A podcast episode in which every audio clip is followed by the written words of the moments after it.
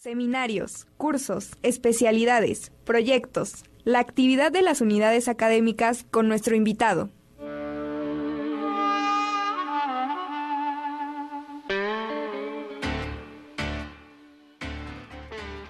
Ya está con nosotros el doctor Luis Augusto Chávez Maza, profesor de la Facultad de Economía. Luis Augusto, ¿cómo estás? Buenos días. ¿Qué tal? Muy buenos días, un gusto saludarte, saludarlos a los dos.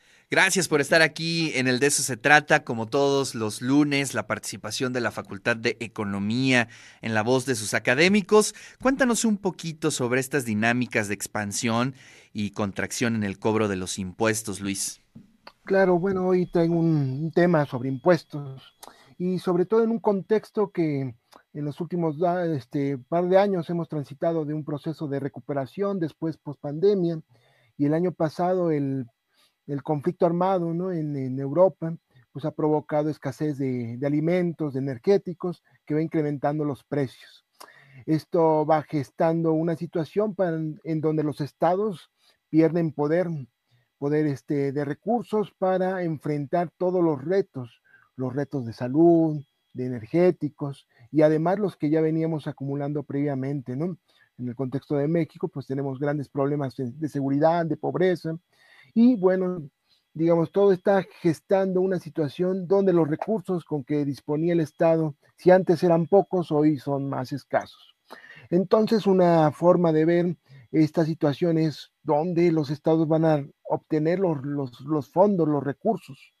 Y es ahí donde el tema entra, ¿no? ¿Cómo obtenemos los recursos para, digamos, para un estado tradicional como el mexicano?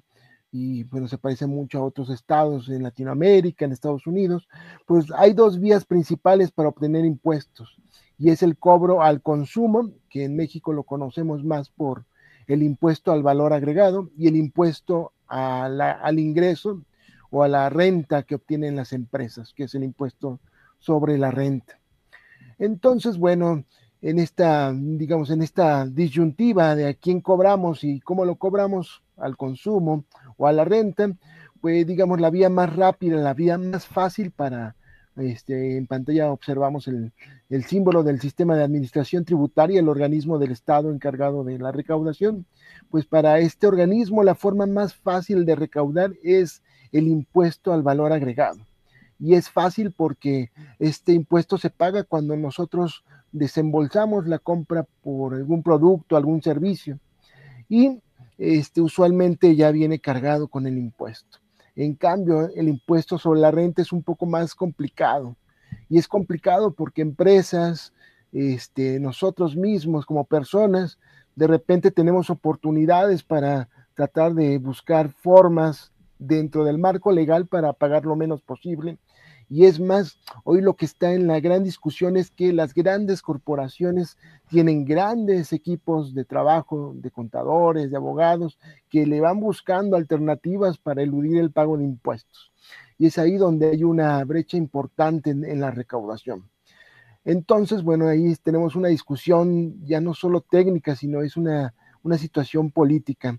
Y es una situación interesante porque tanto en México como en Estados Unidos como en Europa se están planeando estrategias para recaudar mayores impuestos a, los grandes corporativos que han obtenido ganancias a lo largo de los últimos dos, tres años, como son las grandes tecnológicas, las empresas energéticas. No obstante, hay dificultades para lograrlo. Y hay dificultades para lograrlo porque en los últimos años también venimos acompañados de un proceso de liberalización financiera, lo cual va restringiendo las posibilidades de vigilar a las empresas de dónde vienen sus ganancias, a dónde van, cómo se dirigen. Y entonces ahí tenemos un gran hueco fiscal, que es el tema más, más relevante que traigo aquí a, aquí a la mesa. Por ejemplo, el año pasado, 2022, una organización este, internacional que habla sobre impuestos el Tax Justice Network, eh, plantea que hay una pérdida de aproximadamente 500 mil millones de dólares a nivel global. esta pérdida ocurre porque los grandes corporativos han logrado este, mover los recursos de un lugar a otro y los estados no logran identificarlo. Entonces, bueno, de manera particular, se proponen tres alternativas en esta onda de recaudación a las grandes riquezas, sobre todo corporativas. Y es algo que tenemos que ir discutiendo y es, se requiere ya no de un organismo nacional de recaudación, sino se requiere de un organismo mundial o internacional, por lo menos, de recaudación. Eh, digamos, de manera inmediata podría ser algo cercano a las Naciones Unidas, que se, digamos, que trate de, de identificar la riqueza de los corporativos, no importando en qué zona geográfica se encuentren, esto que geste recursos, grandes recursos, que pueda ayudar a los grandes problemas globales que ya tenemos encima, como es el cambio climático, los problemas de salubridad en el proceso de, pandemia, la vacunación, por ejemplo, está llegando, pero no está llegando a todos los países de manera equitativa. Entonces, un, una gran, un gran recaudador internacional, mundial, podría apoyar en, esta, en estas posibilidades, ¿no? De vigilar con mayor este, certeza los ingresos, los gastos de los grandes corporativos que los estados-nación no pueden, no pueden lograrlo y sobre todo por esta facilidad para que los capitales se muevan de un país hacia otro.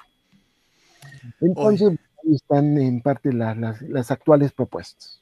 Interesantísimo. Bueno, pues es el, el, yo creo que es los aspectos de la economía que eh, menos popular entre la gente, pero importantísimo que haya esa cultura, ¿no? Es decir, bueno, pues queremos servicios de primera, pero pues también tenemos que eh, ser ciudadanos de primera, pagar nuestros impuestos y sobre todo vigilar en qué se usan, ¿no? Sí, sí, sí, es todo un, paquete completo, ¿no? Hay que ser responsables con nuestras aportaciones al Estado, pero también debemos exigir al Estado que, que cumpla lo comprometido. Y bueno, crear un sistema fiscal justo, equitativo y eficiente. Luis, muchísimas gracias, te mando un fuerte abrazo. Y como siempre, mandamos muchos, muchos apapachos, abrazos a la Facultad de Economía, a toda su comunidad, a los académicos, académicas, alumnas, alumnos, trabajadoras, trabajadores de la Facultad de Economía.